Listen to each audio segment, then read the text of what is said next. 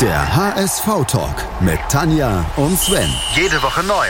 Auf meinsportpodcast.de. Moin, hallo und herzlich willkommen zum HSV-Talk auf meinsportpodcast.de.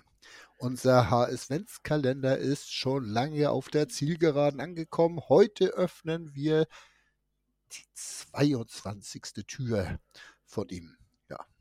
Aber nicht ohne vorher die 21. aufgelöst haben. Ich glaube, wir haben gestern gar nicht gesagt, wie viel der Tag ist. Jetzt seid ihr gestern den ganzen Tag rumgerannt und wusstet gar nicht, welchen Tag wir haben. Entschuldigung dafür. Ja, Tanja, dann erzähl uns doch mal, wer 1977 in Meerane geboren worden ist. Das war der Ingo Hertsch, weil 1977 bin ich in Rheine geboren. Es war ein Reinfall. ja, 1977. Gut. Tja, guter Jahrgang, kann man nicht anders Kön sagen. kön könnte man so sagen. Muss man aber nicht. Ähm, ja, was haben wir zu Ingo Herzschau sagen? Äh, er ist natürlich dann über ein paar Jugendstationen nach Chemnitz gegangen, von da zum HSV. Genau. Das Und war er war auch mir noch- zu leicht, das wollte ich nicht schreiben. Ja, der kam ja auch als 20-Jähriger dann Hm. nach Hamburg. 151 Spiele für den HSV. Ne? Endlich mal ein Talent, das ich durchsetzen konnte. Ein Talent, das ich durchsetzen konnte. Ja. Unter Pagelsdorf. Ach. Und dann aber auch noch bei den anderen Sp- Trainern, ne? Da muss man schon sagen. Ja, aber vor Er hat allem. sich richtig beim HSV etabliert. Genau. Er durfte ja auch Champions League spielen beim HSV. Sogar das. Und das mit dem HSV. Aha. Wahnsinn. Das können nicht viele von sich behaupten. Ganz bestimmt nicht. Ja, danach äh, zu Leverkusen. Das war da nicht ganz so erfolgreich. Ne, das waren ja nur ein Jahr, drei Spiele, Und sechs eine für die Laie- Amateure und dann. Laie nach Frankfurt dann schon. Ja, Also und da Schnell 15 weg. Spiele immerhin. Ne, und in 15 Spielen hat er genauso viele Tore wie für den HSV geschossen. eins. Wahnsinn. Ich erinnere mich aber noch das, an das eine beim HSV. Das war nicht ein Kopfballtreffer. Ja, auf jeden Fall ist da auch so eine kleine Welt zusammengebrochen. Ja, Weil es, war, es steht ja eigentlich in den Grundfesten dieser Erde manifestiert, dass ein Ingo Herz kein Tor schießen darf. ne? Äh, Ja, Das trotzdem. war aber auch so teilweise nicht nur Dennis Diekmeyer, der nie getroffen hat, aber auch Carsten Kober hat zum Beispiel sehr, sehr selten für den HSV getroffen und Ingo Hertz reihte sich dann halt auch in diese Reihe ein. Genau. Ja. Äh, nach Frankfurt, dann Kaiserslautern, zwei Jahre. Da ist sie wieder die Region. Ne? Das waren die Dinger mit den Abstiegen. Einmal mit Frankfurt und dann auch mit Kaiserslautern. Ja, Und dann ging es zum Aufsteiger Augsburg, die zweite Liga. genau. Also Augsburg ist damals in die zweite Liga aufgestiegen. Und Ja.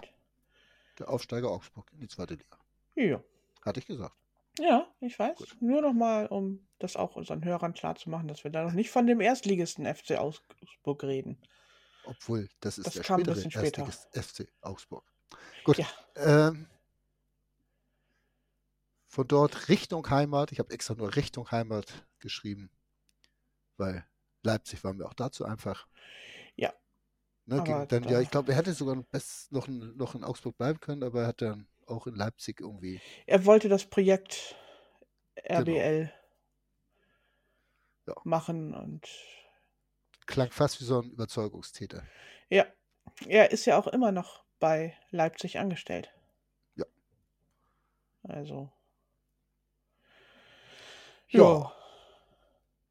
Wollen wir den Werbespot noch auflösen? Super, Ingo. Ne? Ne? War damals eine beliebte Tankstellenwerbung. Genau. Und irgendwo, ich glaube, ein TV-Sender hat auch mal den Super Ingo-Spot gemacht mit Ingo Hertsch. Ja, und noch ein paar andere Vor irgendeinem Spiel lief das dann. Premiere war das damals noch, also ja. der Vorgänger von Sky. Ja. Wir sind zu alt, wir kennen sogar noch Premiere. Ja, Gut, bitter, bitter. Wir kennen aber auch halt Ingo Hertsch. den kennen wir auch. Das ist nicht ganz so bitter. Ne? Irgendwie, ich mochte ihn immer. Äh, also für filigrane Technik stand er nicht. Nee, Ne? auch Aber in seinen Aussagen auch immer ähnlich geradeaus wie in seinem seiner Spielart. Ja, wenn scheiße war, dann war halt scheiße. Ne? Ist halt so. Apropos Scheiße, haben wir noch. Ach nee, äh, das war, war jetzt die zweitbeste Übergang, die ist vielleicht nicht so ganz, ganz gelungen. äh, Aber wir können ja trotzdem so ganz langsam das drittletzte Türchen unseres HSV-Kalenders öffnen. jo, dann fange ich mal an. Meine ersten Schritte im Jugendbereich machte ich bei der JSG Lammetal. Das ist die Jugendspielgemeinschaft von SV Eintracht Bald, Bad Salz-Detfurt, VfB Bodenburg und SV Wehrstedt 65. Hui, das hast du aber gerade eben noch so rausgekriegt. Ne? Zum HSV kam ich nach einer Saison bei Manchester City, au- ähnlich schwer auszusprechen, die eher durchwachsen lief. Wegen Verletzung und Rotsperre kam ich lediglich auf fünf Einsätze. Beim HSV hingegen war ich sofort da. In meiner ersten Saison bestritt ich direkt alle 34 Spiele. Von da an spielte ich mit dem HSV jede Saison auch international. Ich spielte auch für mein Heimatland, nämlich gleich 80 Mal. Nach dem HSV spielte ich nur noch für einen weiteren Verein. Mittlerweile bin ich Spielerberater. Beim HSV ist mein Name auch mit dem Supermarkt von Holger Stanislawski verbunden. So, jetzt wisst ihr's. Ja. Ne? Das ist doch einfach. Wir sind so nett, so kurz vor Weihnachten. Schenken wir euch nochmal ein paar gute Hinweise. Gut. Also bevor Tanja sich jetzt noch weiterhin selbst lobt, Ne? äh, weil ihr das ja nicht macht, ähm, würde ich sagen, Ihr wir schickt ver- uns die Lösung per DM oder Genau. per E-Mail an hsvtalk.web.de. e. Und ansonsten hören wir uns morgen wieder. und dann kriegt ihr die Lösung um die Ohren gehauen. Genau. Bis dahin. Morgen. Der HSV-Talk mit Tanja und Sven. Jede Woche neu.